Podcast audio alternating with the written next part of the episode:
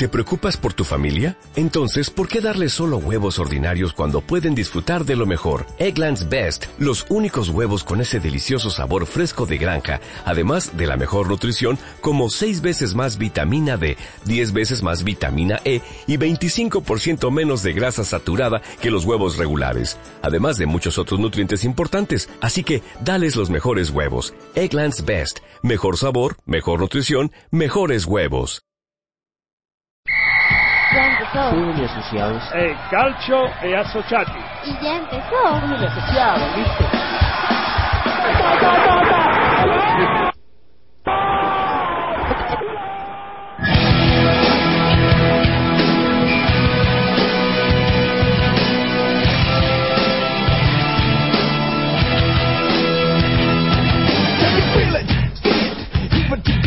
If you can't, then it doesn't matter anyway. You will never understand it 'cause it happens so fast. And it feels so good, it's like walking the glass. Hola, hola, hola, sean todos ustedes bienvenidos a esta nueva edición de Fútbol y Asociados, el podcast.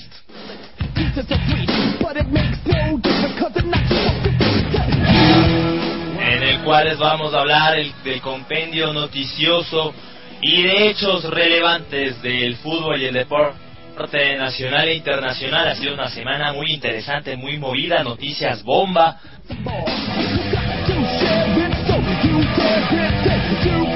Lastimosamente Ecuador eso sí se ha quedado sin Copa Libertadores de América. Yo soy Edison Guapaz Zambrano, les doy la bienvenida, muy agradecido de que nos escuchen es- en esta producción y contento de obviamente hacer la misma. Y yo soy Sebas Calero y también les agradezco por escucharnos, amigos, amigas, chicos, chicas, que siguen con nosotros con Fútbol y Asociados, que nos escuchan en esta doble emisión semanal del podcast de Fútbol y Asociados. Recuerden que estamos en Twitter, subguión FYA subguión Fútbol y Asociados. En Facebook nos encuentran también. Y además recuerden que estamos aquí gracias a Metal World porque Metal World es asesoría en software y hardware siempre a la orden, siempre Metal World. Estamos además gracias al buen Electro Supplies. Electro Supplies.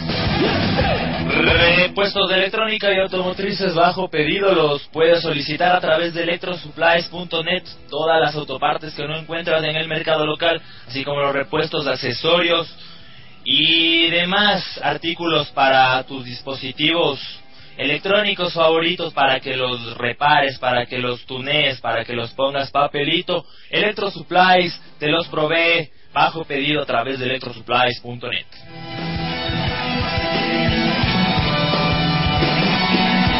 Vamos a ir con los titulares y regresaremos en poco.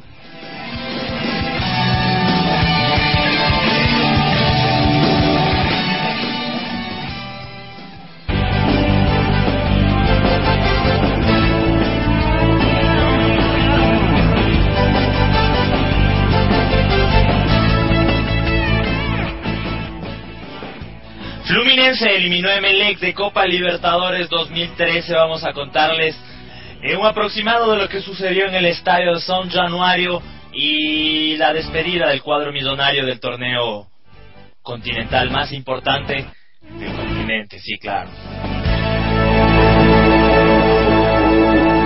Bueno, no solo eso pasó el miércoles, sino que tuvimos una nueva fecha del Campeonato Ecuatoriano de Fútbol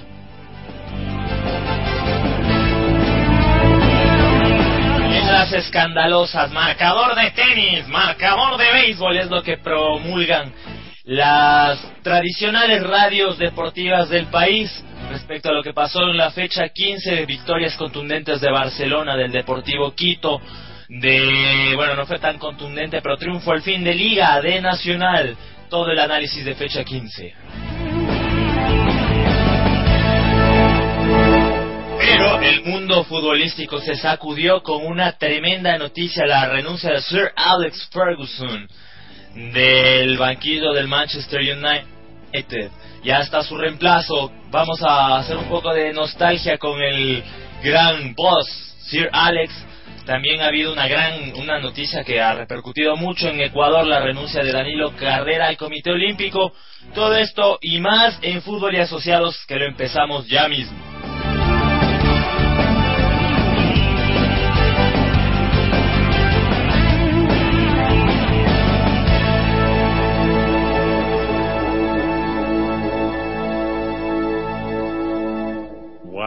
Infotainment.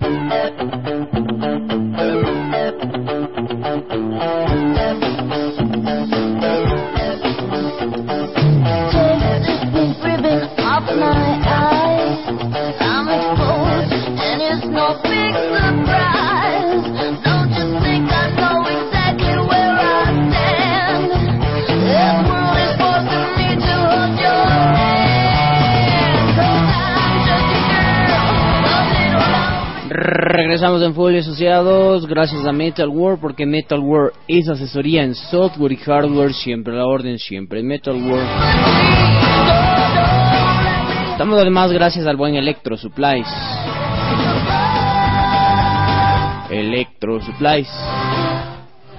El repuestos de electrónica y automotrices bajo pedido los puede solicitar a través de electrosupplies.net. Si es que usted sigue en Twitter en esta grandiosa red social a fútbol y asociados, arroba su guion, FYA su guion, se puede hacer acreedor a grandes descuentos y trato preferencial a la hora de solicitar sus productos, sus gadgets, sus dispositivos electrónicos para sus aparatos favoritos para los que más uses, para tu celu, para tu iPod, reproductor de MP3 y demás.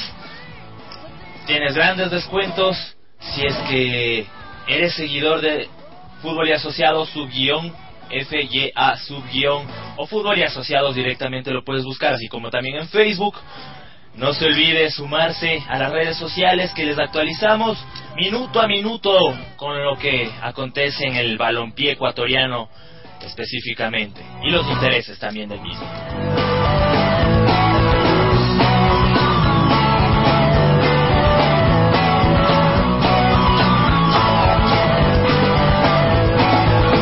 Estamos ahora sí, vamos a iniciar y recordemos, tenemos mucho que hablar, así que seremos breves y directos. Ayer se jugó fecha de campeonato ecuatoriano, partidos vibrantes, ese de liga muy apasionante, el de Barcelona sorprendió, el del Quito también dejó sin aire a muchos. Y bueno, el, el, del, el del Quevedo apretadito, ¿no? Vam- Vamos, vamos repasando. Había iniciado la jornada con Deportivo Quevedo ante el Macará. Este es un partido fundamental porque se enfrentaban dos rivales directos. La mm, victoria para el equipo de allá de, la provincia de Los Ríos llega, no sé, gracias a, a que fueron muy efectivos. No era un partido muy divertido que digamos, de lo que yo pude al menos escuchar, porque no seguí el, el juego por, por no lo vi, lo, lo seguí por, por radio. ¿Qué te puedo decir yo que sí lo vi? A ver, pero estuvo bastante aburrido de lo que sé, ¿no? El primer tiempo era de llorar. No poco espectáculo, eh, pocas llegadas, fútbol muy de medio campo. Y tuvo un, des- eh, un segmento muy bonito que fue el de los goles, porque se dieron todos casi al mismo tiempo. eh. Entre el minuto 31 y el 36 se animaron, se pusieron las pilas de, eh, los dos es- equipos. Y el Deportivo Quevedo se puso en ventaja con un gol de Wheeler Marrett. Eh, este juvenil quevedeño era, muy gracioso, ¿no? Porque salió, cuando salió Marrett entró Ricketts y esto parecía el Sunderland, loco, el, el, el Everton, el Queens Park Rangers. No, señores, es el Deportivo Quevedo que está produciendo buenos valores en su can- cantera. Habíamos hablado de este chico muy alto, José Javier Cortés, que anotaba seguido. Ahora este chico Marret también anota seguido y vuelve a hacerse presente en el marcador. Cuando Luis Carlos Espino le había pifiado prácticamente su remate, se le iba muy por muy lejos del vertical que cubría a Cristian Mora, sin embargo cerró esa jugada Marret y batió al portero ecuatoriano poniendo el 1 por 0 para el cuadro quevedeño. Luego Luis Carlos Espínola, eh, con lo que mejor sabe hacer, el juego aéreo, golpe de cabeza, al minuto 34 aumentaba cifras para el, cuadro fluminense, parecía que le iba a, a mandar su cachetiza, pero alcanzó Macará a reaccionar un lindo gol de Valdemar Acosta eh, de primera, no ni siquiera la deja caer y le pega una volea de unos 25 metros al ángulo, imposible para Camacho, 2 por 1 para el cuadro de Macará. El segundo tiempo fue un poquito más animado, de pronto más llegadas al arco, sin, sin llegar a ser muy fascinante este partido de todas maneras. A ver, los goles entonces de este Marret, Marret al minuto 31.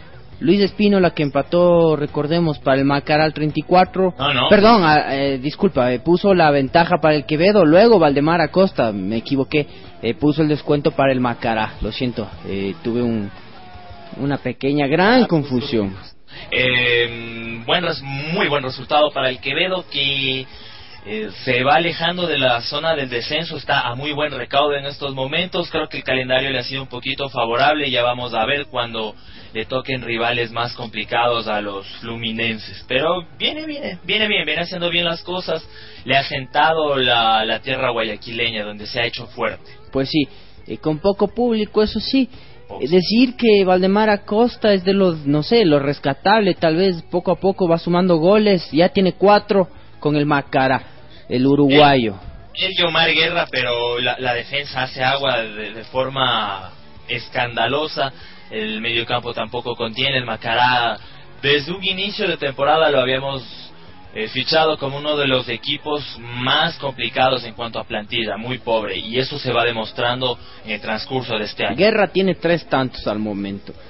Vamos con la goleada, la primera goleada de la fecha y ya preparo la pista del caso porque el Quito le pasó 5 por 1 al Deportivo Cuenca. No, solo con 5-0.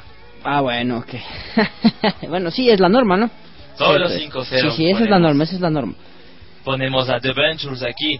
Eh, El Deportivo Quito goleó 5 por 1 al Deportivo Cuenca en un- unos primeros 25 minutos salvajemente brillantes del cuadro de la ciudad.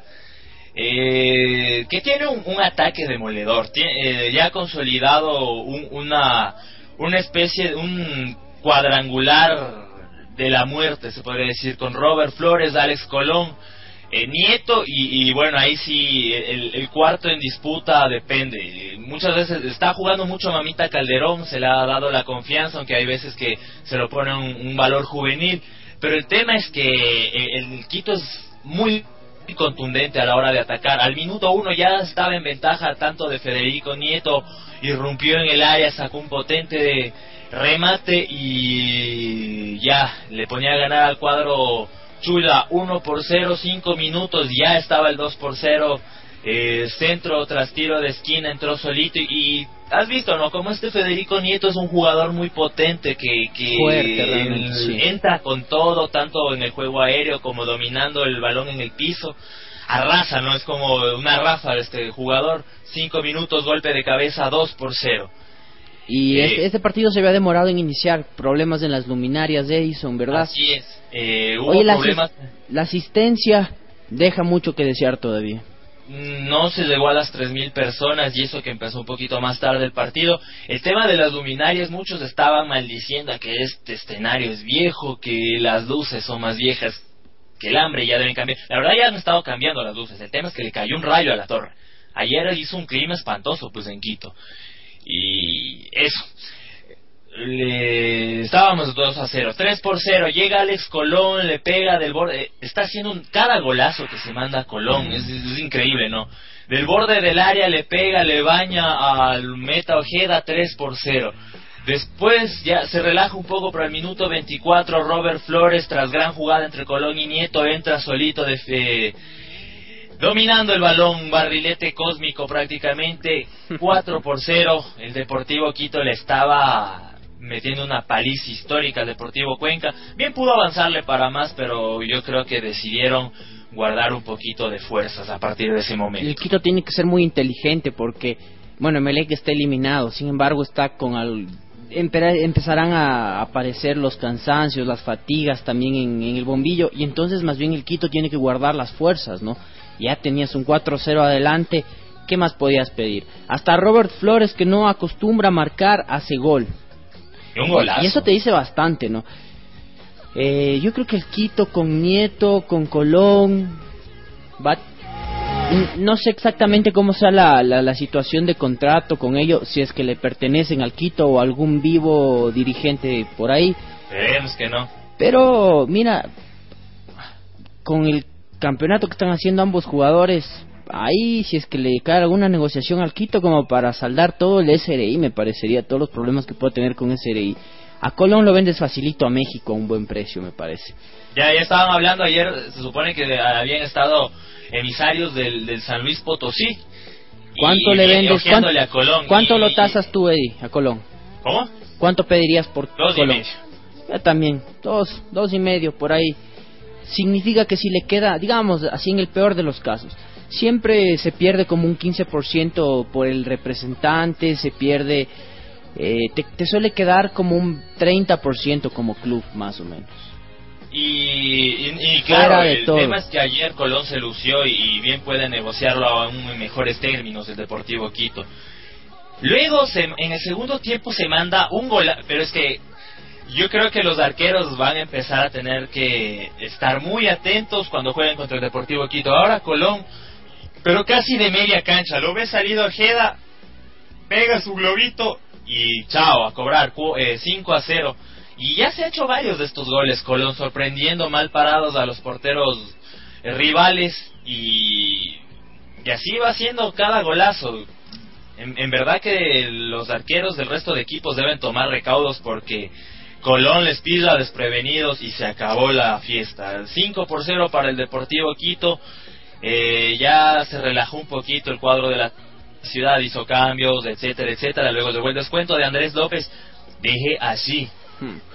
Y... Pero ya sobre un buen- 83, ya acabándose el partido, ya se notó que el Quito se había relajado por completo. 5-1 y el... Por él. ¿Perdón? Po- no, no, nada.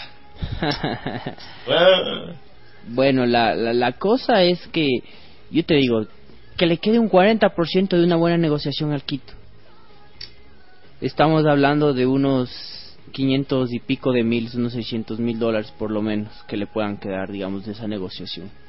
O sea, fuera porque tú cuando haces el traspaso de un jugador, lógicamente tienes que pagar eh, todo lo que es papeleos. Creo que hasta el SRI le tienes que pagar cuando haces ese tipo de movimientos. No estoy tan seguro, pero me parece que es así.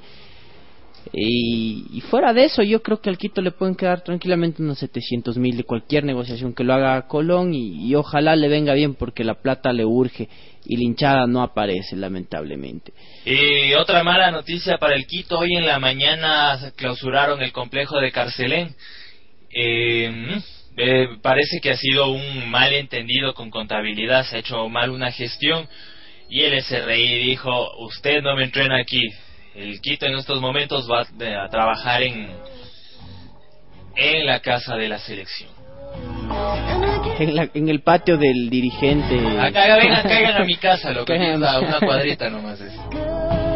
Venga chicos, yo les da colito. en fin, bueno, vamos con un juego que se dio más tardecito. Barcelona le pasa 6 por 2 a la Universidad Marcador de Católica. tenis.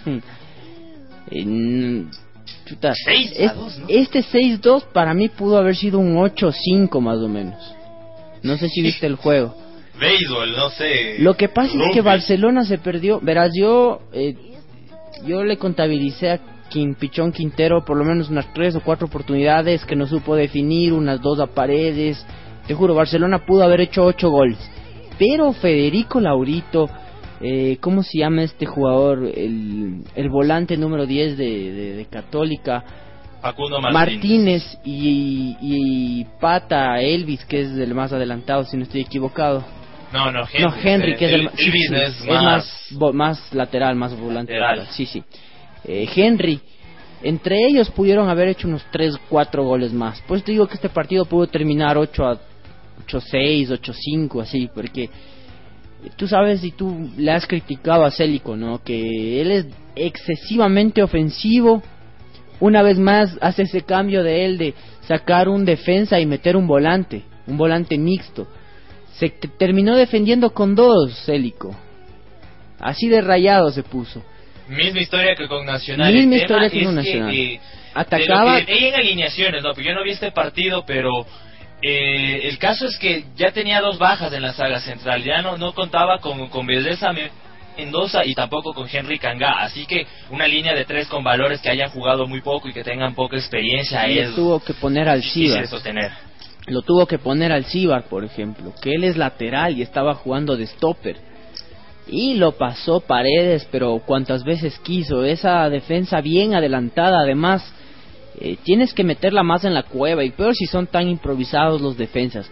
El primer gol, imagínate, llega ya al minuto 2 de Damián Díaz de cabeza, Edison, tras un centro de Matías Oyola que eh, cobró espectacular. Esta, rara vez veo yo que alguien en Barcelona cobre tan bien los centros.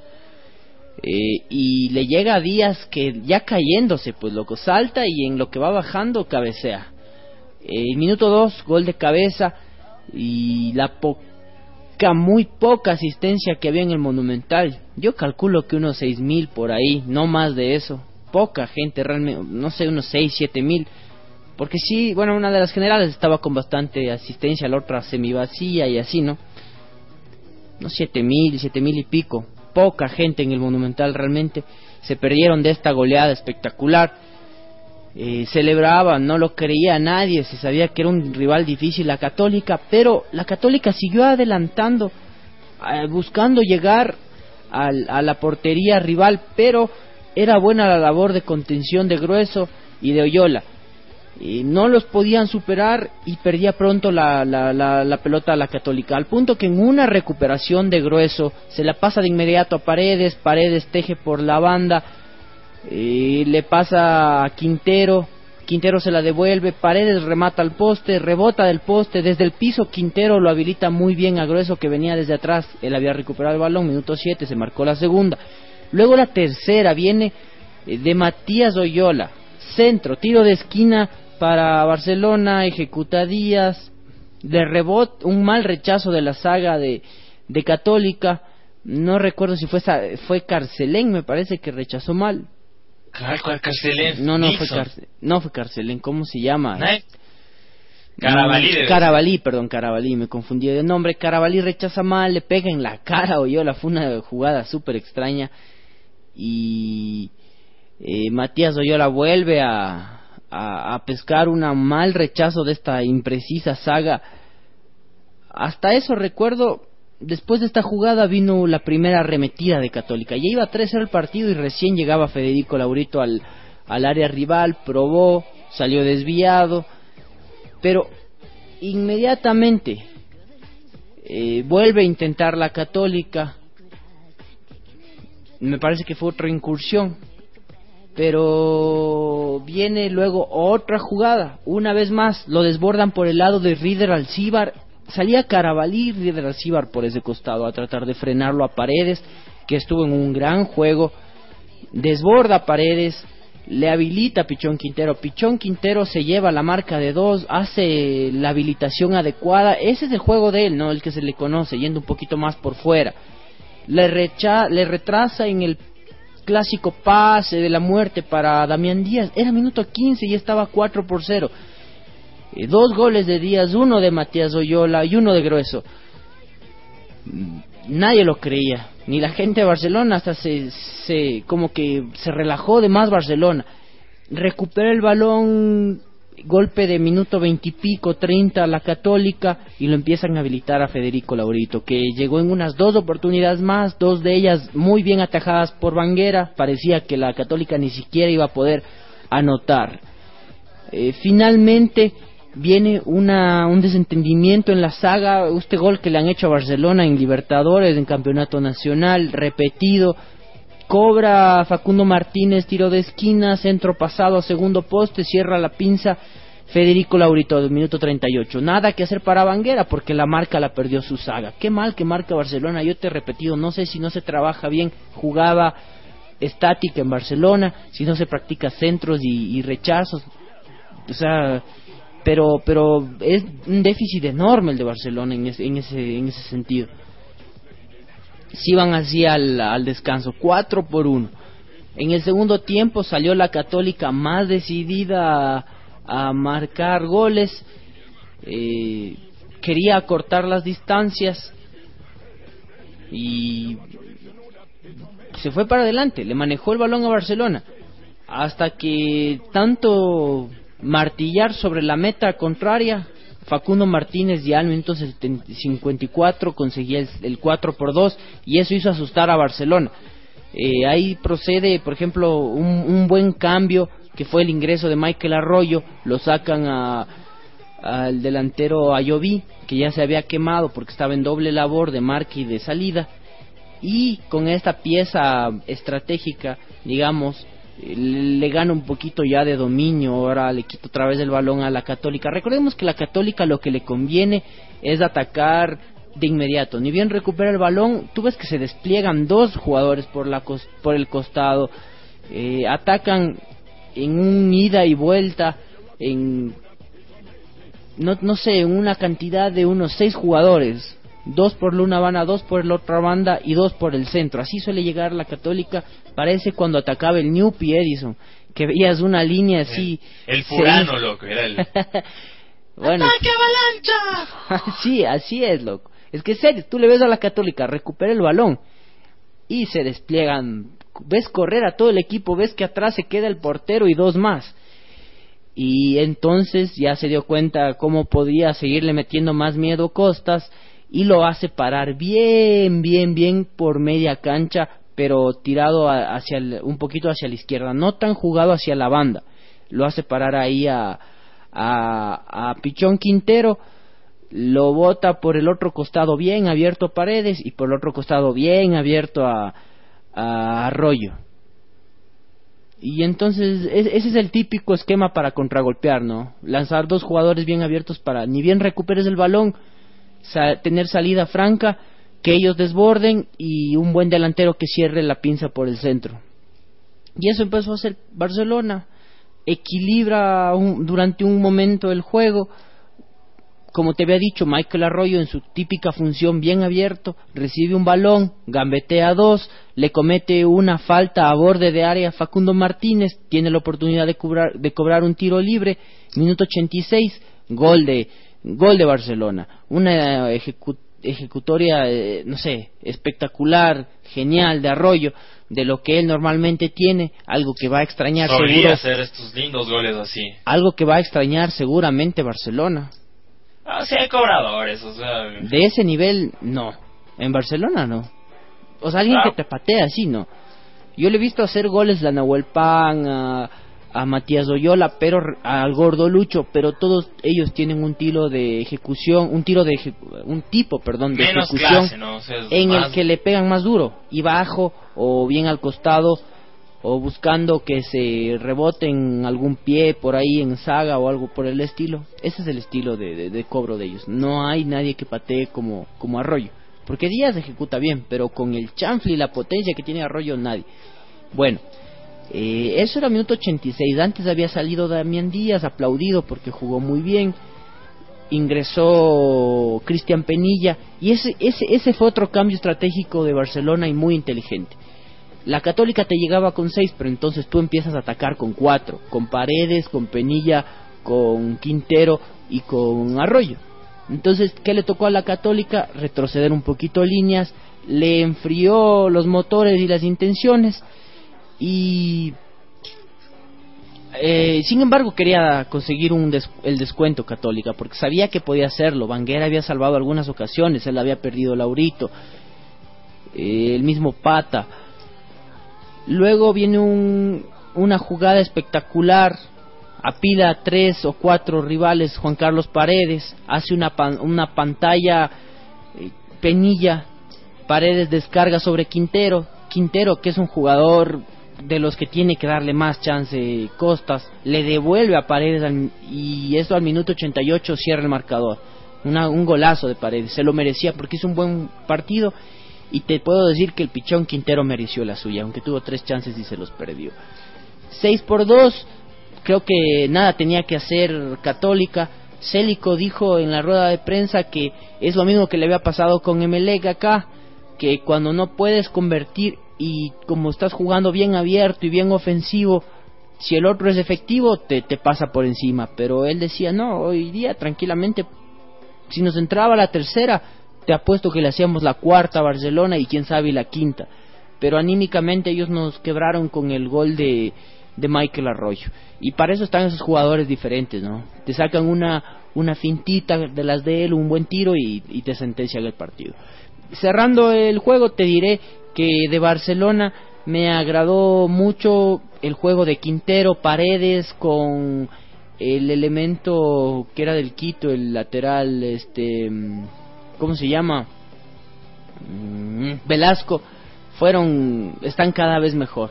Esa dupla juega muy bien y lo de Quintero tiene que darle más chance. O sea, creo que para seguir quemando oportunidades con Castillejo tiene que hacerlo con Quintero o con Penilla. En cuanto al, al cuadro de Barcelona, salió mal, salió golpeado. Oye, me había saltado el gol de, de la Católica, no el gol de Facundo Martínez que fue al 54. Fue un penal totalmente mal sancionado. Eh, le pisa a Laurito en, en, el, en los gemelos a, a, a Perlaza y se resbala, pisándole los gemelos en el piso a Perlaza y pinta penal. Una barbaridad completa. El, sanción, pero más mala la del árbitro, ¿no? Algo de lo que no se ha hablado mucho porque Barcelona terminó ganando. Si No, esto era un empate de la Católica, ay, ay, ay. No, es que hay que decir, o sea, ardiendo todo yo el no sé, no sé. eh, del litoral ecuatoriano. Yo no sé cómo pitó ese penal, loco.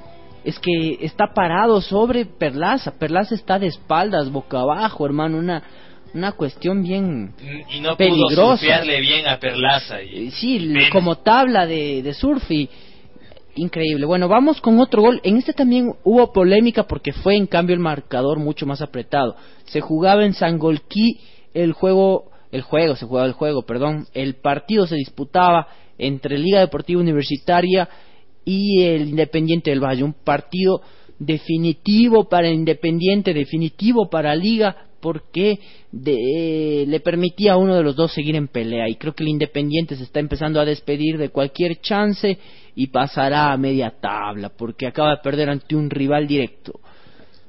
Eh, bueno, este partido fue bastante apretado, eh, complicado para, para ambos, ¿no? Pero eh, Liga fue básicamente más efectivo. De nuevo eh, sintió el Independiente la ausencia de, de Daniel Angulo, Angulo.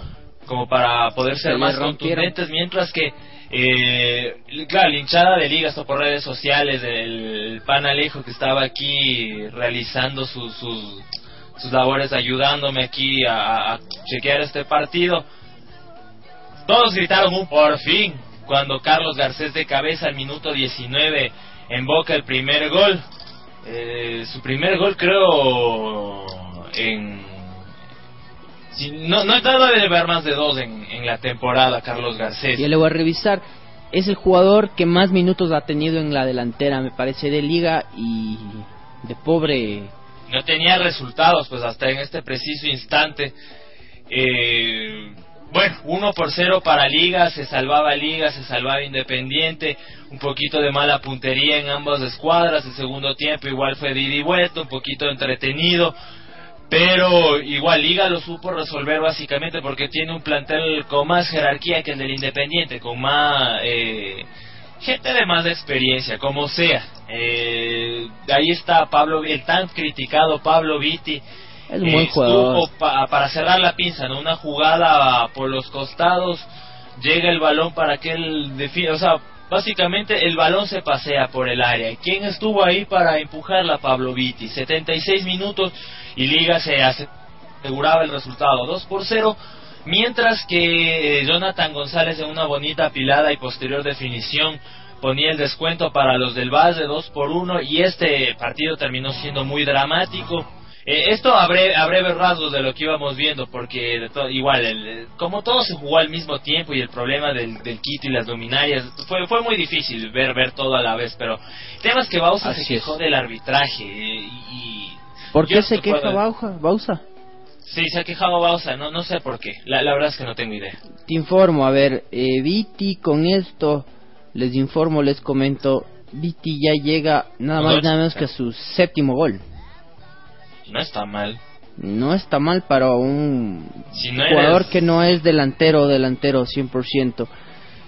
Eh, lo de el, hombre en punta que normalmente te tiene liga Carlos Garcés es recién su segundo gol. Y sabes algo de por qué Bausa se quejó del arbitraje, es que la verdad yo vi partes partes de este partido, no vi las jugadas polémicas. Yo tampoco por eso te pregunto, ignoro Ah, realmente qué la pasó. verdad hay que averiguarle un poquito. Ya venimos para hablar a ver qué ha pasado, porque no, no sé realmente qué sucedió. Oye, no, es el primer gol de Carlos Garcés en el oficial. Recordemos que había marcado, me, me acuerdo que marcó en, en amistosos Edison. Ah, no, sí, En Copa, sí, sí había marcado, pero no en campeonato local. Ajá, de ahí es el primero, primero de- en el, en el año en campeonato local para Garcés. Eso en cuanto a liga. Bueno, Liga- finalmente en Loja el Nacional derrotó 2 por 1 a Liga de Loja en un partido que era eh, vital para ambos cuadros. Eh, ambos estaban peleando zonas de descenso. Y bueno, yo estaba, yo estaba pendiente de una transmisión lojana para tema de alineaciones y demás. Y los reporteros de, de- de Camerinos decían que, que era triste ver cómo calentaba la gente de Liga de Loja, que no no no se veía mayor ánimo en, en su once, mientras que en el Nacional decía se, ve- se veía más unión, no sé, más, más compañerismo, más alegría.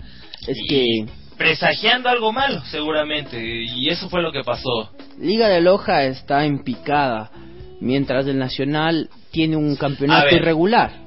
Esa es la cosa, ¿no? Eh, lo de Y- liga. y la cuestión básicamente económica. El patón, eh, espérame un ratito. Básicamente, claro, el patón se queja porque tuvo dos eh, tuvo dos expulsiones. De en el primer tiempo salió con roja Luis Aritama. Ah, una cierto que lo echaron a Saritama, me olvidaba. Claro, una claro. falta que tal vez se pudo, se la sancionó de forma muy dura. Mm, Y a Carlos Arboleda, ya sobre el final del partido, esto sí lo vi, era totalmente justificada la, la falta. Oye, Fue pero, fuerte la entrada de pero, pero Arboleda. yo, verás, eh, tanto en Twitter como en, el- en una transmisión de radio dijeron que había sido fuerte la entrada de Saritama. Dijeron, ah, ya, ya me acordé, eh, roja para Saritama por una agresión, así decían. Y, y en Twitter también lo leí, por entrada fuerte de Saritama, agresión. Yo leí así. Y ya me acordé, no, no me había acordado de que para mí tal vez era, tal vez. No sé, eh, el tema es que Liga quedó con nueve hombres y va a estar un poco comprometido, pero el Liga de Loja va a tener más bajas, tranquilos, no eso para la fecha del domingo. Eh, bueno, el tema del, del partido nacional, ¿no? por ahí No se lo eh, pasó, Liga de perdón. Loja eh, trataba de buscar como local el inaugurar el marcador, pero en una jugada que ya Nacional está acostumbrándose, esta, el famoso doble cabezazo, la jugada preparada con tiro de esquina, eh, entra el líbero Anangonó a, dar el primer cabezazo y lo cerró Marvin Pieta. Hasta el minuto 34, el primer gol para el Nacional. En- después, bueno, en el segundo tiempo, un pequeño un, pequeño percance, le expulsan al, chico Rodi Zambrano, se queda con 10 los criollos, pero enseguida allí llega un- el segundo tanto, casi un pase de la muerte de Golbea para Samaniego, quien en el borde del área, estos son los clásicos goles de Samaniego, ¿no? que le pega justo al filo de las 18 yardas a Esquinado y con eso aumentaba cifras, lo habíamos, habíamos visto muchos de estos goles en Independiente, ahora está empezando a hacerlos y justificando su, su estelaridad como contratación. La de Samaniego en, en el Nacional 2 por 0. Después llega un gol del descuento de Fabio Renato y con un jugador más, pues diga de Loja, estuvo asediándole a la, la cabaña de la escuadra criolla sin tener mucho éxito. Supo defender bien, buena actuación de Adrián Bone. Las, eh, las quejas, ya vamos a hablar de este tema de las, de las televisoras a lo que regresemos. Pero el tema es que Nacional se alza con una importantísima victoria, se aleja del- de los puestos de descenso y tendrá que seguir aprovechando en este momento que, que tiene un calendario relativamente favorable para, para evitarse los contratiempos del año pasado, por lo menos. Y lo mejor para el Nacional lo condena también a Liga de Loja, perdió el Cuenca y con eso el Nacional avanza, sube en la tabla de posiciones. Al que mejor le fue fue al Quevedo, pero Claro, pues hizo lo suyo. Eh, Quevedo y Nacional eh, les fue bien porque Cuenca, Macará y Loja perdieron. básicamente. Entonces, gran jornada para las casacas rojas. Bueno, no, no por la de Cuenca, pero el tema es ese, grandes ganadores, Quito, eh, el Quito que sigue a la pelea, aunque Emelec le faltan dos partidos, ambos de local, eh, de Nacional, Deportivo Quevedo, Liga todavía respira y eso que estaba en mal ambiente, pero esto es un buen resultado en Sanguequí, que es una, es una cancha durísima, que habíamos hablado que al fin de, la, de, la, de los duelos de ida era el mejor local, el Independiente. Así que, bueno, eh, esto con el campeonato local que ahí tiene sus, claras tendencias. Vamos a la primera pausa musical que le hemos repasado, nos hemos extendido un poco con esto, pero ha valido la pena eh, hacer el repaso de la fecha 15. Mm, Bien, no, te había dicho. Bueno, es, es hoy día tu elección la musical, lo, lo que habías solicitado. Estamos, Estamos con- escuchando princip eh, noventas, eh, música rock con un poquito de, de influencia afro, eh, un poquito de ska, un poquito de hip hop, de todo, que, que tenía las mezcolanzas típicas de los 90.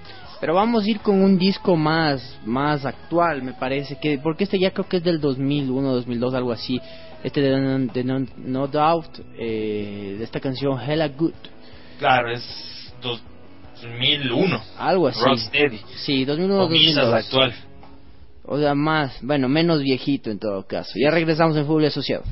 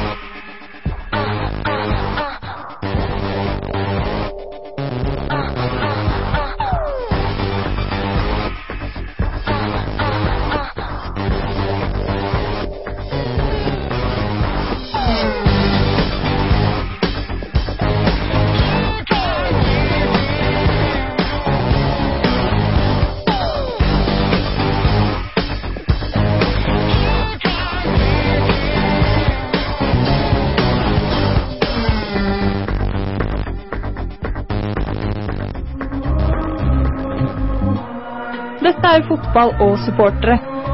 Por si acaso dije fútbol y asociados en noruego.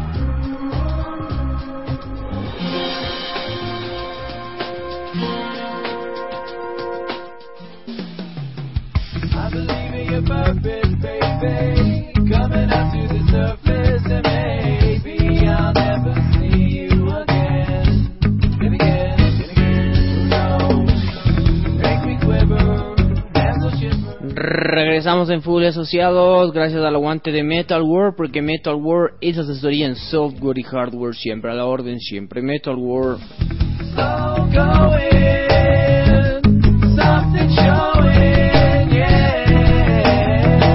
Además gracias al buen Electro Supplies.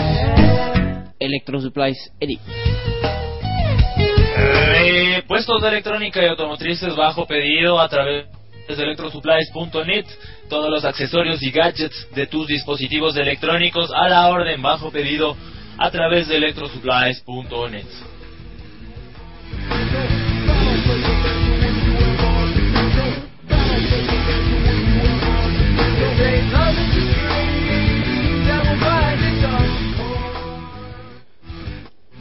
Eddie vamos a ahora sí a comentar eso de la no transmisión de este juego bueno Liga de Loja Nacional por Bueno, el eh, canal del estadio tenía que- Vamos a, a- a criticar toda la descoordinación que hubo en cuanto en general a las transmisiones de, de, mm, del fútbol de ayer de la fecha. Bueno, eh, arranquemos con todo bien Quevedo Quevedo Macará, todo bien. Ya transmitió tanto la señal de de DirecTV como Canal 1 que le tocaba. Luego viene el juego de Deportivo Quito. Deportivo Quito con Deportivo Cuenca lo pasaba Ecuador TV para todo el país excepto Quito. El acuerdo es, es tal, es lógico. Aquí lo que lo que me pregunto y lo que critico fuertemente es que en DirecTV no lo pasaron este partido. Y se supone que, que la, la propaganda es te pasamos todos los partidos, todos. Y, y en una operadora como DirecTV generalmente pues se abren más canales en caso de, de requerirse, ¿no? Y no sé, pues ¿qué, qué te cuesta abrir un, un canal adicional cuando tienes otros partidos a la vez? Se sabía que casi todo se jugaba al mismo tiempo, pero el objetivo de, de tener este tipo de servicios pagados es, es eso, no, no estaba por demás simplemente abrir una señal más y punto. No se podía ver, lo- los suscriptores de DirecTV que querían ver el partido de Quito no lo pudieron ver en vivo, sí el resto del país. Ahora, hubo el tema del, el tema de, mm, del retraso de este partido Quito-Cuenca por el rayo, porque se retrasó por el- las luminarias, etcétera. Y eso hizo que se, se sobreponga este partido con el juego entre Liga de Loja y Nacional, sabiendo que los derechos de Liga de Loja también corren por Ecuador TV. Ok.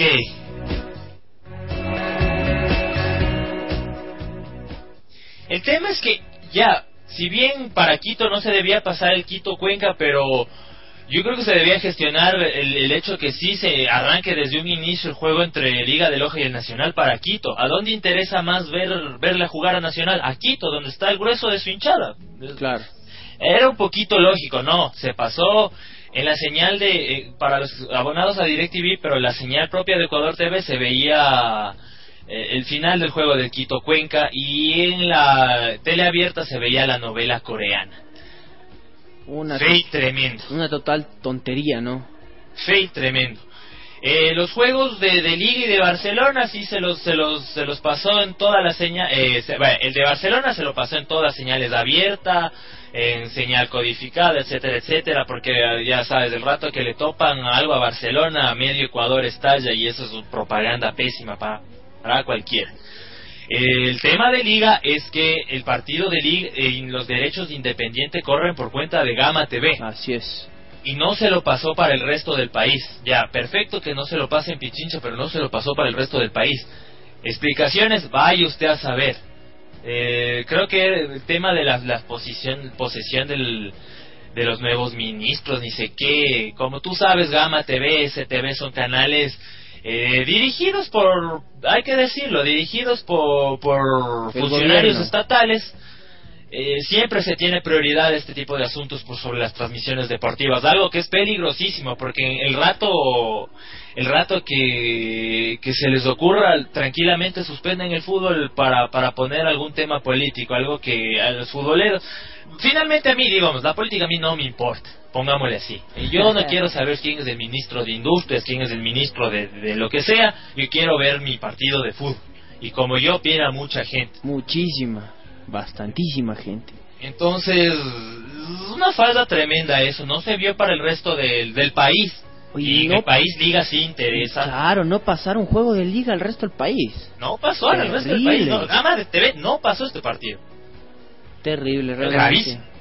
Eh, aquí se lo pudo ver por la señal codificada, hasta en alta definición le podías ver todos los surcos de la cara al patón Bausa, etcétera, pero solo se lo pasó por señal codificada. Terrible. Y finalmente el, de Liga Nacional no se pudo ver en vivo bajo ninguna circunstancia, ni cable, no, no se ab- una vez más DirecTV no abrió otra señal extra, eh, menos por televisión nacional. Eh, el tema es que lo pasó con media hora de retraso Ecuador TV y con dos horas de retraso DirecTV este partido. Entonces el miércoles fue una falla total y absoluta de los señores de los canales que manejan los derechos de televisión. La-. Aquí le habíamos sacado el aire a Teleamazonas a su tiempo el año pasado. Pues ha- haremos lo mismo con los nuevos dueños cuando hagan este tipo de fallas. Y es que es, es, es vergonzoso, ¿no? El discurso, ¿cuál fue? Y como es algo que se difundió a nivel, a gran escala, a gran nivel, todos nos acordamos, pues lo que decían, fútbol para todos, fútbol que se va a pasar siempre, vamos a poder ver todos los partidos de primera, se va a respetar las transmisiones, ni sé qué, ni sé cómo y ni sé cuánto. Mentira completa. O sea, son unos mentirosos. No creo que haya sido del cuestión del clima, Edison, que, bueno, yo te aceptaría uno o dos partidos falla, pero estamos hablando de tres, tres transmisiones que no se hicieron. que no cumplieron. Eh. De los cinco partidos, tres, tres, en tres se presentó quejas. Los únicos, el del Quevedo, porque no había más partidos de esa hora y ni modo, y el de Barcelona, porque obviamente si hay una falla, si es que se les ocurre, no siquiera no pasar un partido de Barcelona, medio Ecuador quema las instalaciones de la televisora de turno. Y la cuestión también es que, eh, Edison, yo te pregunto, ¿qué se puede hacer ante esto? O sea, una quejas a la Defensoría del Consumidor debería ser Por la, supuesto. la- me parece. Por Todos los usuarios de DirecTV, por ejemplo, lo Esto es deberían caso hacer. de publicidad falsa más grande desde la historia sin fin. Sí, todos los partidos, todos, ni sé cómo, ni sé cuánto. Yo creo que la gente, los abonados a DirecTV, todos Hay deberían quejarse. hacer quejarse. Eso, eso es algo que no se hace en Ecuador y ahora podría ser una buena oportunidad. Todos los hinchas de liga deberían quejarse. Simple. No sé. En fin, eh, esto ya nos quejamos bastante en el, y vamos a hablar de, de Copa Libertadores, eh, una triste, podríamos decir, jornada para el Club Sport Emelec que se despide de Copa Libertadores. E- Era bastante difícil, ese 2 por 1 era un negocio complicado de administrar para el cuadro millonario. El Fluminense puso una de sus armitas, puso a, a Fred, un delantero destacadísimo, y la cosa fue distinta. Tenía a dos- pesar Dos bajas tenía el Fluminense, creo, ¿no? de Deco y otro chico que él también le presentaba doping, pero el, el caso del doping de Deco es simplemente médico. El otro ya fue por gusto. Ya el otro sí fue por gusto. Y Emelec se quedó sin participación, en consecuencia Ecuador sin participación en Copa Libertadores. El partido, como no sé, lo comenta la mayoría de la prensa deportiva, fue ampliamente favorable a Fluminense. De inicio me parece que se mostró Emelec muy cauto, creo que lo que buscaba era el empate, y- pero Fluminense también salió ya mucho más ofensivo. Recordemos que en Guayaquil había sido más bronco, un poco más fuerte, más trabado su juego, pegaba incluso este este Fluminense, pero Emelec eh, estaba haciendo bien su negocio. Le faltó mayor contundencia ofensiva, Eh, estoy de acuerdo con eso porque sí creó oportunidades. No estuvo fino Marlon de Jesús, Egner Valencia tuvo otros chances que no pudo concretar. En cambio, el Fluminense, cuando quiso, aceleró, marcó su primer gol, luego vio que lo, lo amenazaba Emelec, volvió a apretar el, el pie, del- el pie en el acelerador y consiguió el segundo tanto. Lo descompuso Emelec, sin duda, esas dos expulsiones de Achillier en defensa y, y de Pedro Quiñones en el mediocampo. Estuvo jugando siempre al borde Pedro Quiñones, hay que mencionarlo, Eddie. Bueno, Pedro Quiñones en este partido se sacó el aire, güey. Sí, O sea, por eso mismo se- te digo. Y era, era algo que se veía venir en cierto, en cierto punto. Y la tarjeta roja llega casi al final, ¿no? minuto 81. Lo de Achillier sí que, que un poquito eh, enfríe su, su cabeza. Muchas Lo echaron, lo echaron acá en campeonato a Chile, recordemos. Acá, eh, sí, campeonato, Copa Libertadores está últimamente con muchas suspensiones. Va a descansar Ahí, bastante. A que Ah. vaya a unos, unos seminarios de yoga, de meditación zen, el muchacho, porque lo, lo necesitamos con, con esa cabeza más fría en la selección y en Emelec mismo, ¿no? Eh, el, caso es que Emelec atacó menos, sin duda, pero las opciones que tuvo Marlon de Jesús, Ender Valencia, sobre todo Marlon, fueron bastante claras. Eh, eh, si es- con la puntería más fina, el, el se traía un lindo resultado y estábamos hablando de una clasificación, porque ciertamente buscar un res- resultado en Brasil en- es muy difícil, pues para el fútbol ecuatoriano históricamente ha sido de imposible para arriba.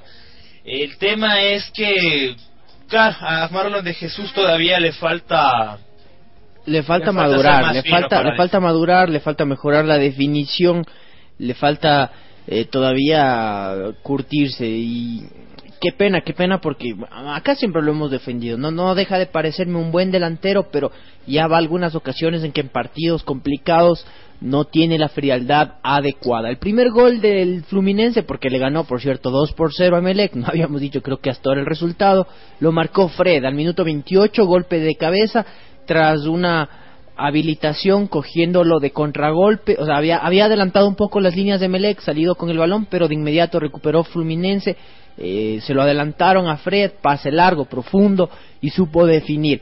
Uno de los monstruos que tiene este equipo. De ahí, Emelec eh, creo que tuvo una buena disposición para bus- buscar el empate que lo clasificaría, pero como habíamos repasado, no tuvo la oportunidad de anotar, sus jugadores no estuvieron con el arco bien centrado, no supieron definir, les faltó jerarquía también, y no sé si un, po- un poco más de experiencia en todo caso. El, el segundo gol llegó después de que se descompuso Emelec, porque primero, ya habíamos dicho, vino la expulsión de Achillier, doble tarjeta amarilla y la de Pedro Quiñones llegó despuesito nomás, eh, porque el 77 lo echan a Chilier y la de Quiñones fue al 81. Luego de esa Justa. doble expulsión vino el gol para el Fluminense que sentenció ya ahí sí definitivamente la, la serie. Carliños al 85, luego de un pase de Reiner que fue uno de los de- destacados. Por las bandas lo desbordó siempre que quiso a Emelec, Reiner. Reiner, eh, una Se vez abrió. que entró, realmente le hizo, pues, le hizo el partido. Eso, eh, Reiner entró al segundo tiempo. Esto me faltó en la ficha que yo escribí. Eh, sí, porque Pero entró a cambiarle la cara, porque recordemos que por Thiago Neves. sí, recordemos que Melec eh, le había le había puesto susto a, a a Fluminense. Ahí fue que se dio este cambio, buscando mayor juego ofensivo. Eh, le resultó, sin duda, al, al cuadro brasileño y luego Emelec naufragó en su incapacidad para definir. Y Sí, bueno. de expulsiones, chao, además. Eso en cuanto a. Y las expulsiones justas para empezar por ahí. Bueno, es que también el hincha se, se pasa de revoluciones en, en- normalmente. Las expulsiones son justas, son fueron cuatro faltas fuertes en total, todas para amarilla, ergo tenía que terminar expulsado. Eh, tanto Chilier como Pedro Quiñones. Y bueno, eh, Melec luego de la, de la primera expulsión sobre todo intentó y, ya suerte o muerte fue el partido para Emelec. Por ahí te- buscó adelantar líneas, eh, buscar la mondaña de Jesús a ver qué podía salir. Entró Pablo Eh, Ceballos a hacer no mucho. Entró Ceballos, Dios o sea, Marcos también- Caicedo. El tema con Ceballos es esa presión que tiene, que bueno, es, es muy difícil para él. La cosa es que, bueno, 2 por 0 se elimina lastimosamente el Emelec, ya no hay ecuatorianos en Copa Libertadores. Eh, ¿qué, otra, ¿Qué otra nación ya no tiene representantes hasta estas alturas? Bolivia ya no los tenía. hace rato. Pero bueno, en- en- se puede quedar, a ver, en, U- se puede quedar bien Uruguay o Perú sin representantes dependiendo de lo que pase hoy entre el Real Garcilaso y Colombia también. Se va a jugar en el Centenario. Se va, eh, ya está agotada toda la Colombes. Eh, eh, te decía que en Colombia también se puede quedar sin, sin representante. Igual que Paraguay, porque juega con Tigre, Olimpia, y no tiene otro representante. Así que esto se puede poner Brasil contra Argentina, como suele suceder varias ocasiones. Como ya haya pasado. eh. Temas también es que eh, don Eugenio Figueredo, quien es ahora el, el Ah, sí, máximo de de la Confederación Sudamericana de Fútbol, ha insinuado básicamente volver a, a como era la- el formato de, de Copa Libertadores de Old Style, ¿no? Que era campeón y subcampeón. Campeón y subcampeón nada más. Y así nomás. Y entre ellos. Ujú. Eh, ¿Qué hacerla- te parece? Yo a mí a mí a mí me gusta este formato. Me gusta este formato, pero sí se podría hacer, por ejemplo, que inicie la Sudamericana y se termine el año con la Libertadores, por ejemplo. Lo ideal sería para evitar este shampoo de partidos es como en Europa. O jugar los sea dos a lo largo de la temporada, los dos los dos torneos paralelos. No se pierde jerarquía, no pierden dinero, lo- las televisoras, etcétera, Lo etcétera. que pasa es que hay equipos, a los, por ejemplo, aquí en el campeonato ecuatoriano, sí se diversifica a veces los participantes, pero eh, hay principalmente al que está mejor le va espectacular porque juega dos torneos al mismo tiempo, o sea, o tanto de inicio como de salida y tiene doble chance de hacer buenas taquillas. Si le va mal es doble gasto, pero si le va bastante bien puede hacer eh, sacar réditos, no mostrar es que- jugadores y toda la cosa. Pagas carísimo eso. Eh, le pasó a Liga sobre todo. pero Liga tuvo esa oportunidad debido a que nunca jugó, por ejemplo, o sea, jugó Libertadores, de ahí Copa Sudamericana y la pudo ganar, así, no sé. Tienes más oportunidades, me parece, de ganar. Si no clasificas al uno, vas al otro, pero eh, tienes, o sea, el chance de, por ejemplo, Barcelona, te digo, no va a jugar, no, no le fue bien en Libertadores, tiene el chance ahora de Sudamericana. ¿Sí me entiendes? Eso pasó muchas veces. Liga tuvo un chance de Libertadores, le fue mal, a la siguiente vuelta tuvo chance de Sudamericana, la ganó. Eso no sé si es que se opongan los clubes o algunos, pero eh, lo más lógico sería jugar los paralelos como UEFA y Europa League allá o hacerlo de la temporada. Ah, o sea, que, que más repartido. meses. Sí, más repartido. Pero bueno, eh, yo creo que ese es el criterio mayoritario, dudo mucho que se lo aplique. No, la ma- es que bueno, tú escuchas a los a los periodistas old school de, de nuestro país, todos eh, todos están a favor, no, que se vuelva como antes, solo campeón y subcampeón, hay más jerarquía. Para mí personalmente este este sistema es mucho más complicado. Eh, antes, por ejemplo, bueno, cuando cuando se clasificaba uno solo por grupos, claro, era Es imposible difícil, era prácticamente. difícil. Pero el tema es que no van a querer, va a ser muy difícil que esto implica reducción de partidos drásticamente y eso no va a querer nadie. Y reducción de equipos y que vuelvan normalmente los mismos de siempre nada más a competir. Yo- ahora, yo ahora que que hay negocio nadie va a querer eso. sí, ahora hay repechajes y todo y, y eso aumenta transmisiones, aumenta posibilidad de pautajes, eh, aumenta el chance de que vaya más gente a la cancha, todo ese tipo de cosas. ¿no? Ahora, ya había un poco más partidos, pero, pero cuando cuando nosotros ya vimos Copa Libertadores, o sea, tú y yo, gente un poquito más joven, o bastante, no sé, pero la cosa es que clasificaban 3 de 4 octavos y eso más bien era bastante mediocre, creo yo. Y ahora es súper difícil. 2 de 4 no, eh, es, es duro. Y tienes más equipos brasileños, argentinos que son dificilísimos, los mexicanos, es mu- para mí es mucho más competitivo este y eso y eso sabes qué por ejemplo para mí hace mucho más resaltable lo que hizo Liga porque es, es batallar contra contra el mundo prácticamente eso haber ganado ese título 2008 eh, y eso, el otro partido que se jugó Atlético Mineiro le derrotó 4 por 1 a Sao Paulo. eh, show de Ho o Jean, Ujú. del ser Jean. Eh, 17, 58, 65, tripleta, Tardelli a los 60, Luis Fabiano 72, descontó para São Paulo. El Atlético Mineiro se sigue paseando y perfilándose como el gran favorito de esta Copa Libertadores 2013. Y yo quiero que gane, quiero que gane no solo, eh, ya te digo, yo he simpatizado siempre con Ronaldinho, lo, lo, lo, lo- le he hecho el aguante desde sus malos momentos hasta los mejores y los y así. Entonces, Ojalá. yo sí quiero verlo sonreír, sonrisa amplia, dientes brillantes y enormes ahí levantando la, la Copa Y una- Libertadores. Sí, Y una sí, sí, sí. hipotética final del mundo, la, la magia sería la magia nueva versus la magia vieja. Eh, claro, Ronaldinho contra Guzzi, sería muy simpático ver esto. Puede, puede ser, puede ser. Ya, ok, bueno, eso con, con la Copa Libertadores y demás, vamos a otra pausa musical. Al regreso, eh, las noticias que han hecho, que han causado sensación en esta semana. Y hasta eso nos preparas a la pauta musical, también voy a revisar un poquito del NBA, Ok. apenitas nomás, Three- vamos con 311, I'll be here a while. Y ya regresamos en Fútbol y Asociados.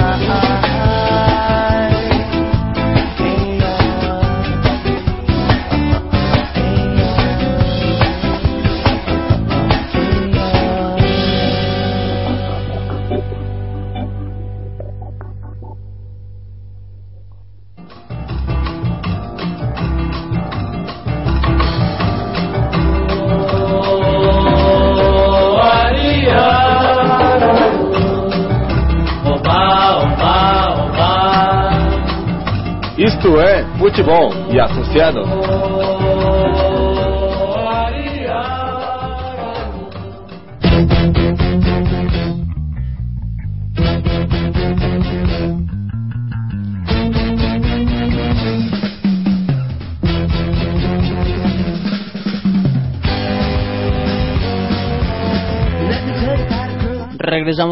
Asociados. Gracias al aguante de Metal World porque Metal World es asesoría en software y hardware, siempre a la orden, siempre Metal World. Además regresamos aquí y estamos gracias a Electro Supplies. Electro Supplies, Eddie. Repuestos de electrónica y automotrices bajo pedido a través de electrosupplies.net. Eh, Seguimos está- en esta onda. está sorprendiendo a todos lo que bueno sí seguimos con la, la, la música que, que habías Saca tu skate, saca tu bici, hasta las rodillas.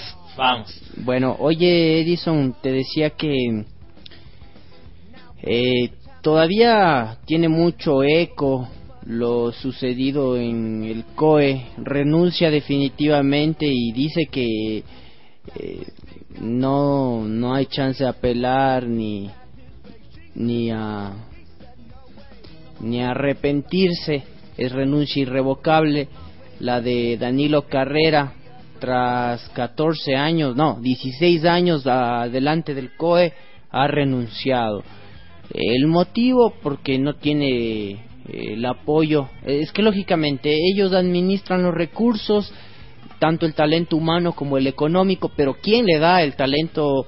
El talento, digo, el recurso económico es el Ministerio de Deporte y como está todo roto ahí, se ven limitados. Eh, yo creo que a veces eso, eso es, eso de perenizarse ahí en, en, en el liderato de algo, al menos que sea algo tuyo, tal vez no es adecuado, ¿no? Saben decir, el poder corrompe, enloquece, el excesivo poder te puede volver loco y a veces te hace perder el norte. Y no, no, no, no es, no es que eh, eh, la, la, la, la... Estemos acusando aquí de Ajá, algo, de al algo a él, ¿no? Ajá, exactamente eso quería apuntar. Pero creo que a veces los cambios luego de un buen periodo son necesarios, o sea. Bueno, aquí ya estaba forzoso porque el tema era muy malo de las relaciones entre el Ministerio de Deporte y el Comité Olímpico, eh, perjudicando principalmente a deportistas. Por A ejemplo, el, el- el- el caso de los pesistas que no pudieron participar en este, en este último mundial o sudamericano. Caramba, no me acuerdo bien, pero Ecuador se quedó sin representación y en un deporte en el que nos va bastante bien. Una completa pena por estas descoordinaciones. Si se puede dar un paso al costado en, en beneficio de nuestro deporte, pues, pues bueno, eh, bienvenido sea. Y se espera que haya mejores días, no sé, y eso sí, ojalá no, no se politice, no, no, no es que... Y eso es lo que se tiene miedo, ¿no? Que de pronto sea los nuevos encargados del Comité Olímpico gente afín al gobierno. Y, ¿Qué es lo más que- probable? y, y que todo sea ah, bueno ciertamente normalmente es política de estado el deporte en, varios países y, y sobre todo los países de, corte de izquierda no y mientras beneficia al deportista o qué bueno pero la cosa de que estar muy atento a que no se utilice como propaganda política que seguramente normalmente pasa pero eh, a no distraernos con eso y ojalá beneficie a los deportistas del tema la gestión de Danilo Carrera eh, se vio sobre todo los- el progreso en, lo- en los Juegos Panamericanos, ¿no? de pasar a, a normalmente ser una de oro con las justas, dos que bestia ya en, en los últimos, los del 2011, que fueron en, ¿dónde fueron? En Santo Domingo fueron. El Ya. tema es que ya se consiguió seis de oro, se consiguió estar entre los, los, mejores delegaciones en la séptimo octavo puesto, algo muy destacable. Eh, Y hay- hay que decir que no sé en qué condiciones lo habrá recibido eh, Danilo Carrera al COE, pero no lo deja mal tampoco. O sea, no, en ese sentido, en lo que tú señalas en cuanto a trayectoria, sí ha habido una mejora. También en proporción a que ha recibido también mejores re- recursos. sin duda.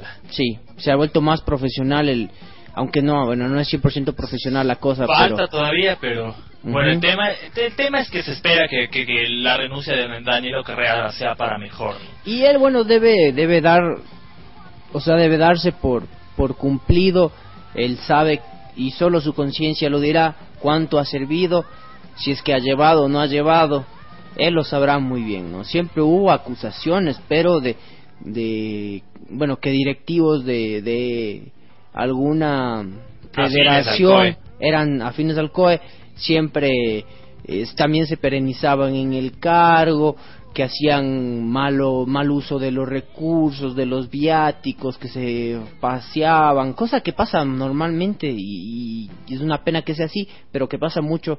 Se lo ha visto en el fútbol, recordemos que se le criticó a esta federación por ese tipo de cosas. Había maletas viajeras también en el COE y toda la vaina, entonces, ah, no sé, no, no, no, no se lo puede asegurar 100%, pero siempre hubo quejas. Y yo que tuve la oportunidad de alguna vez hablar con algunos representantes de, de nuestro país, de básquet y de pesas, que llegaron incluso a, a Panamericanos, que ya es la antesala al Mundial y luego a los Juegos, eh, pues ellos decían eso, manifestaban que no, no recibían el mejor trato, que siempre todo era con las justas para ellos, cuando después se notaba como que el recurso podía haber dado para más, o sea, la cantidad de, de dinero, yo qué sé. Siempre yo recibí ese tipo de quejas, yo solo hago extensivo, ¿no? En fin, también dejaron sus cargos en el directorio Luis Trujillo Bustamante, primer vicepresidente, Carlos Muñoz Insua, secretario general, Galo García Feroz, primer vocal, Byron López Castillo, segundo vocal, Jorge Delgado Panchana, cuarto vocal, Nuria Guzmán Maspons, quinta vocal, Alex González Gutiérrez, sexto oh, vocal y Gloria Vinuesa de Cuesta, séptima vocal. El señor Alex González, muy, muy visible, ¿no? Dentro de toda esta labor también siempre lo recuerdo ahí su nombre porque estuvo muy inmerso en todo esto del, del COE. Eso es Edison. La idea es que se hagan las elecciones tal como se les había predicado que se le iba a hacer, ¿no? Eh, y que se postule ojalá gente que haya estado participando en el deporte, gente que sepa lo que es sudar la gota y que lógicamente tenga una preparación. Yo creo que esa es la, la combinación adecuada. Aquí pasamos una vez una entrevista con eh, Silvio Guerra, si no, no, no, con Franklin Franklin, Tenorio. Tenorio fue, Franklin Tenorio, me estaba equivocando. Eh, y recuerdo que Franklin me decía, mire, yo me estoy preparando académicamente porque me gustaría ostentar un cargo en, en alguna federación por deporte. Él tiene la experiencia, tiene, me parece, los méritos porque ha sido un buen deportista, constante, sacrificado, y él estaba estudiando administración, no tenía unos estudios ya eh, al respecto me parece que está bien. O sea, él tiene un gran perfil y espero que haya muchos otros deportistas de ese tipo que puedan acceder ahora y, y que por méritos, como se sabe decir, eh, consigan guiar los, los destinos del, del deporte ecuatoriano. Ojalá todo salga en paz, como vos dices. Eso, Edison, en cuanto al COE. El noticia mundial fue la bomba fue eh, la renuncia de Sir Alex Ferguson tras 20 ¿Cuántos años tienes vos? Yo 27 voy a cumplir. Él entró Entonces en el eres- 27, en el 86 entró a dirigir al Manchester. Porque en el 86 entró a dirigir Ajá. todavía con, con su pelirroja cabellera pelirroja. Ahora ya ya pintaba canas, eh, un, un emblemático director técnico eh, que llevó a este este, a este club el Manchester United que estaba en una soberana crisis en los años 80 a ser uno de los cuadros más prestigiosos del mundo. Eh, de la mano de él, de su buena dirigencia, de buen capital, pero él como figura, como fundamental de esta tremenda campaña que ha tenido el Manchester United. Eh, ya se anuncia a David Moyes como David Moyes sería el- el- como técnico para la próxima temporada, el que ha dirigido los últimos años al Everton de, de Liverpool, descubridor de Wayne Rooney, por ejemplo. Claro. Casi, ha sido conmocionante, ¿no? Vamos repasando una alineación ideal del Manchester United tiemp- tiempos fergusonianos. Eh, estaría Peter Schmeichel en el arco. Mm, sin duda lo pudiéramos poner ahí a yo si lo pusiera a, Ferdinand a Neville A ver, te voy a, te voy a, te voy a, te voy a leer. Y- Neville Gary Neville por derecha. Ujú. Indiscutible. Rio Ferdinand con Jab Stam. Sin duda. Eh, el otro marcador, Dennis Irwin, que sería el izquierdo, no lo conozco, ha de ser bueno. Bueno, Esto debe haber sido no, desde de principios de los 90. No, no, yo no lo ubico Irwin, no. Paul Scholes, Sin duda. Roy Keane, Ajá, Cristiano Ronaldo, ajá. Vos lo pones. Y adelante a Andy. Giggs, y- no, pues ¿y dónde está Andy Cole con...? los delanteros son Eric Cantona Mm, Bueno, con Ruth Van Nistelrooy. Pues que obviamente se queda tantos jugadores ¿no? en la historia, pero no, pues Andy Cole, recuérdalo, bueno, y se queda fuera Toño Valencia, no, digo, no ha sido tan importante para el Manchester, pero se queda fuera Rooney. se queda fuera. Pero para mí sí, en la historia del Manchester más es Ruth Van Nistelrooy que Rooney. Y. Cantona más que Rooney. Para, para mí sí, Cantona es una leyenda. Pero, ¿cuánto ha ganado con el Manchester Rooney? Pues loco. Puede ser también, ¿no? Pues esto, esto es un bonito debate. Puedes poner muchos jugadores. Eh, claro, el- se queda por ahí Andy Cole. Andy Cole. Se queda. De los fundamentales, eh, a ver, ¿quién más se nos queda fuera?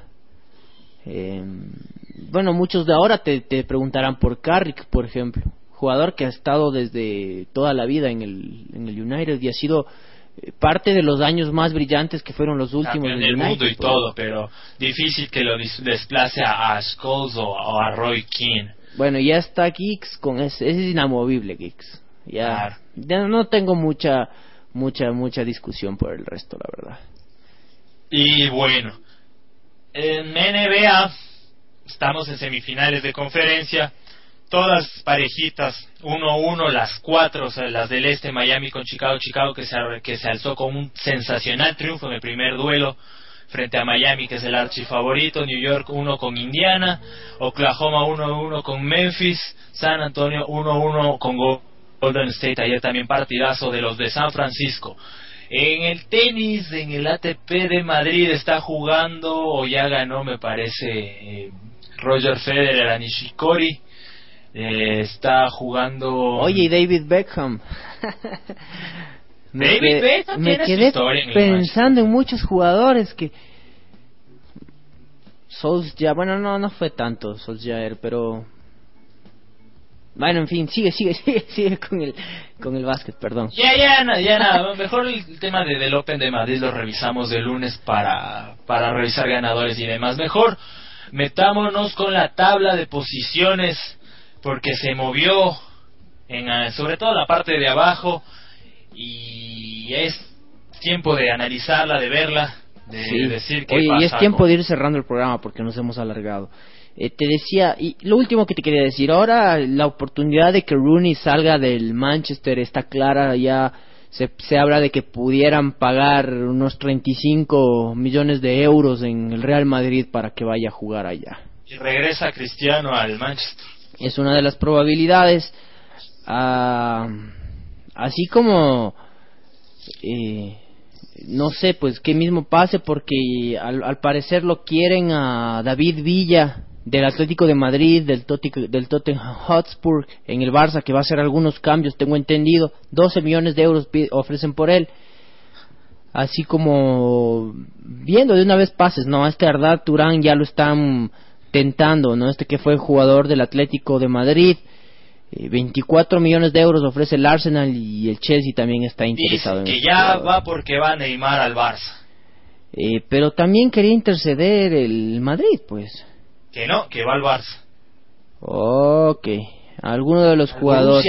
Irían irían Perdón. alguna vez hasta se habló de Cristian Novoa en el Borussia Dortmund Sería, interes- mm, sería interesante.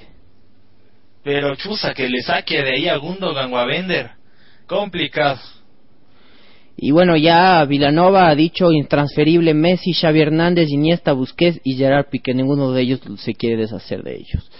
Eh, de ahí David Villa, Alexandre Song, Alexis Sánchez e incluso Fábregas pueden estar en, en, en, en transferencias. y les vaya bonito tabla de posiciones ahora sí antes de que Cuéntanos, Eddie, cómo va. Bueno, el primer lugar, como ya viene siendo costumbres para Emelec, con 32 puntos más 13. Segundo lugar, el Deportivo Quito con 30 más 18. Ojo con ese gol diferencia. El tercero lo tiene Liga, 27 más 4. Cuarto es la Católica, 27 y 0. Quinto lugar, Independiente del Valle, 23 más 3. Sexto lugar para el Barcelona, 21 más 6. Séptimo el Quevedo con 18 menos 2. Octavo el Manta, que bueno, no jugó, pero se quedó con 17 menos 2. Noveno el Nacional, 15 menos 6. Décimo el Cuenca, 14 menos 9. Décima primera la Loja, la Liga Deportiva Universitaria de Loja, perdón, 11 menos 8. Último el Macará, 9 menos 17. Menos 17. Terrible. Recordemos que Emelec tiene dos juegos menos. El Independiente tiene un juego pendiente y el Manta también. Y eso es, vamos a revisar la próxima fecha que se jugará este fin de semana. Próxima fecha del campeonato ecuatoriano. Se, recordemos que Serie B no hubo actividad, así que la repasaremos la próxima semana. Cuéntanos, Eric, ¿cómo arranca la fecha?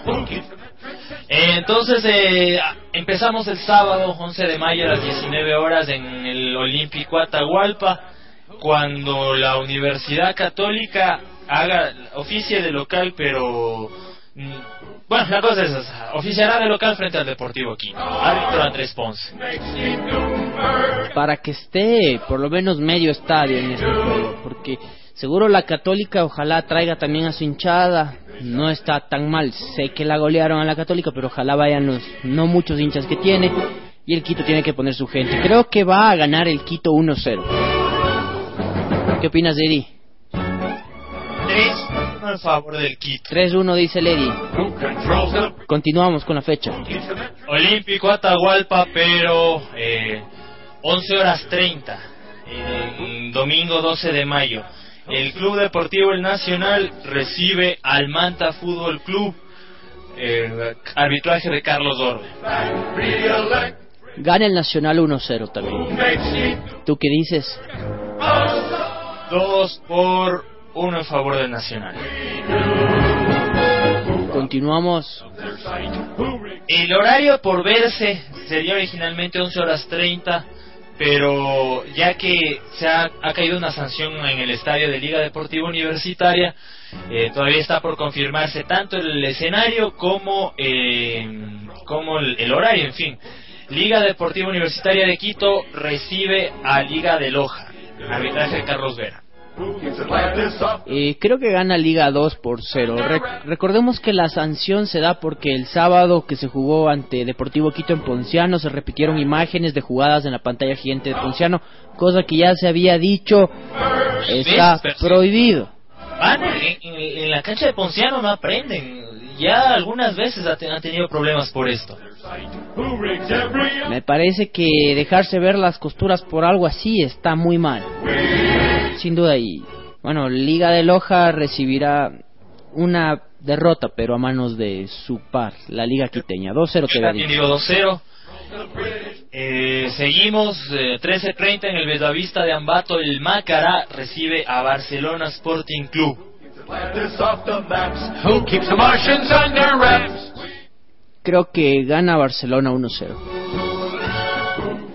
¿Vos? 2 por 1 para Barcelona.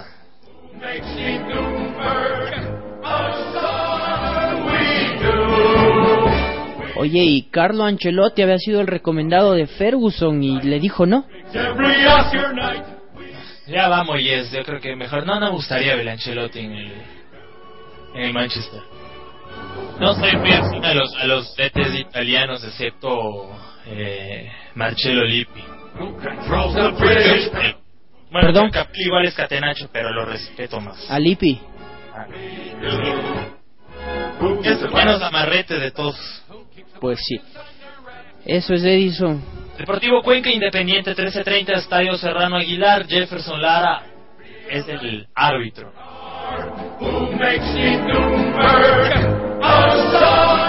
¿Cómo dices tú? ¿Quién gana? Yo creo que empatan. ¿Cuánto? 1-1. Yo me voy por el local 1-0. Gana el Cuenca. Y finalmente se cierra esto en lunes cuando el Emelec Con el Quevedo, ¿no? eh, reciba al Deportivo Quevedo en el Estadio Capuel. Arbitraje de Daniel Salazar, esto a las 19 horas 30. Gana el Emelec 2-1. ¿Qué opinas, Eddie? Gana el Emelec 2-1 también.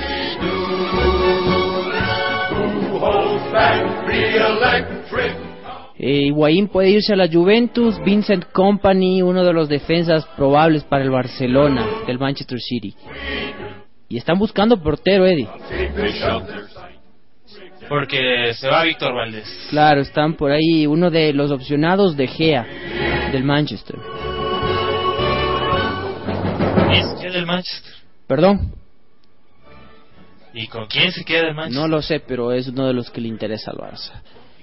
Bueno. Eddie, Nos vamos, eh, muchas gracias por su atención, esperamos haberlos entretenido, informado, etcétera. Hasta la próxima. Y mira lo que quiere armar la Juventus. Se lo quiere llevar al Pipita Higuaín y a Edinson Cavani. ¿Qué tal esa delantera? Salvaje. Para pelear Champions, creo yo. Salvaje. Esto fue todo en Fútbol Asociados. Muchas gracias por escucharnos.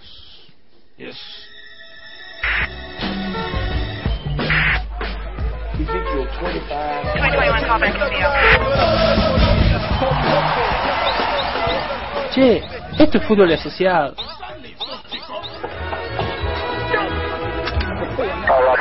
reality.